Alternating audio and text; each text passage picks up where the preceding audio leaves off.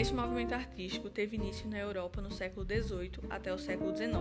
Neste contexto romântico, o homem busca encontrar sua inocência, deixando de lado o racionalismo. O romantismo fundamentou-se em três elementos chaves do romance medieval, sendo eles o amor, a aventura e o heroísmo. Logo, esses ideais podem caracterizar-se pela apreciação da natureza e dos sentimentos como princípio da criação artística.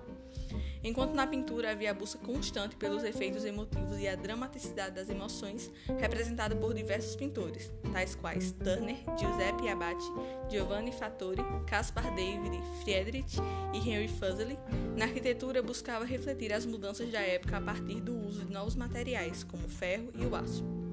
Havia também a escultura, que era a mais fantasiosa e mística de caráter alegórico podemos dizer que o romantismo foi produzido por e para uma nova classe dominante, a burguesia, que ascendia cada vez mais de poder, podendo considerar-se uma espécie de veículo difusor dos ideais dessa classe social.